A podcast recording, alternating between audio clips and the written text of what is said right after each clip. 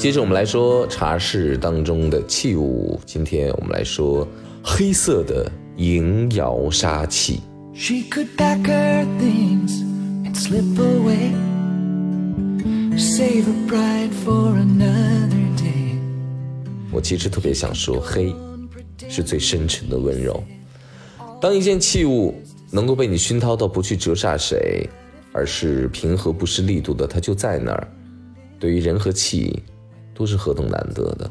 当然，最终你用的器物还是随着你的气质而变的。要介绍一个朋友叫叶宵，他以前呢是做美学方面工作的，当然也做过一些媒体。后来他就把他的全部的精力放在了他的老家迎京。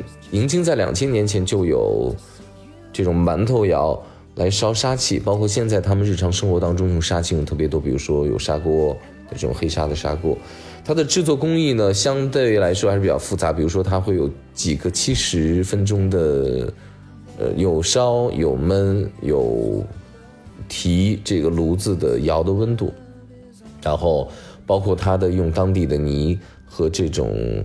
呃，黑色的这种铁砂，或者说跟黑色这种碳之类的，呃，材料混合在一起，达到它这种黑色，但是这种黑色又带有一些亚光，又带有一些灰度的质感。好了，叶宵呢，实际上是我出差时候遇到的，呃，他是一个什么样的形象的？一个特别瘦长的，叼着烟斗，一袭黑麻长衣，然后背着非常沉重的包，他就来了。实际上他个子不高，因为瘦就显得瘦长瘦长的。那天呢，我是在四川避风峡的竹林山野，虫鸟和鸣之间，刚刚做完瑜伽。导演预告我说：“你一定会喜欢夜宵的。”一见面，哎呦，他那个小胡子啊，有点骄傲挑剔的笑，让我直觉，嗯，这人一定非常各色，又是一各色的猪。喜欢的就跟你聊两句，不喜欢转身就走的那种爷。我想导演的预告是对的，嗯，因为我。周围大量的朋友都是各色人儿。那天呢，我们的话匣子最终是打开了，聊了好多好多。我们在等待录制之前再聊，我们中间停机的时候也在接上我们前面的话题。我们在车上也聊，我们在分别之前依依不舍还在聊。我们在等待晚餐之前依然随时随地，我们好像就是能够马上随时随地衔接上之前的话题，随时能够席地就开始泡茶的那种人。我第一次见到他的这个茶器，就是他给我带来这种黑砂。我觉得这种肃穆有神的杀气来泡茶，有种很特别的感觉。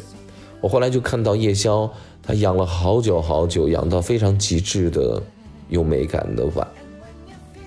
我那天朋友圈就发了两个字：韬光，就是韬光养晦的韬光。中国武士。何时才能到一个高境界呢？就是等他拿起刀剑的时候，不是懂得怎么杀戮，而是懂得怎么饶恕。于是刀剑从此就不光是刀剑了，他就把光影藏到了剑鞘和刀鞘里面。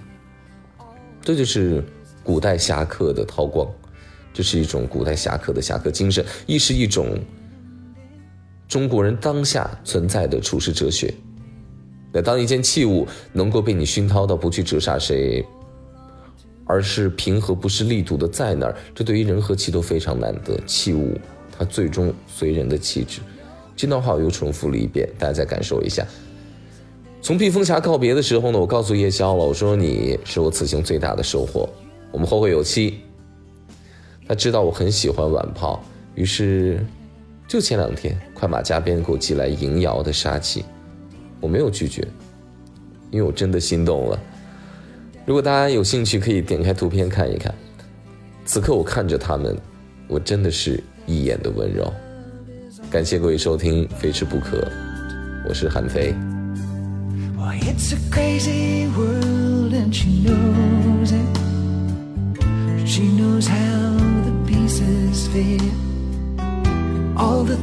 too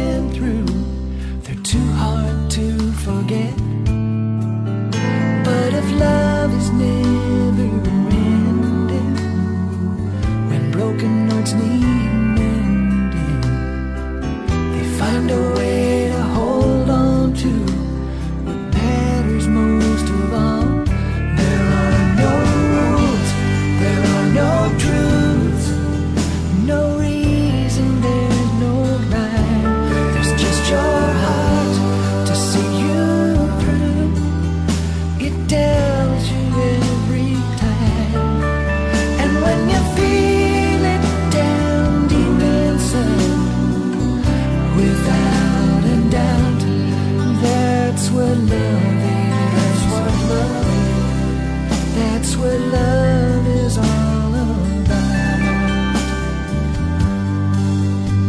she'll have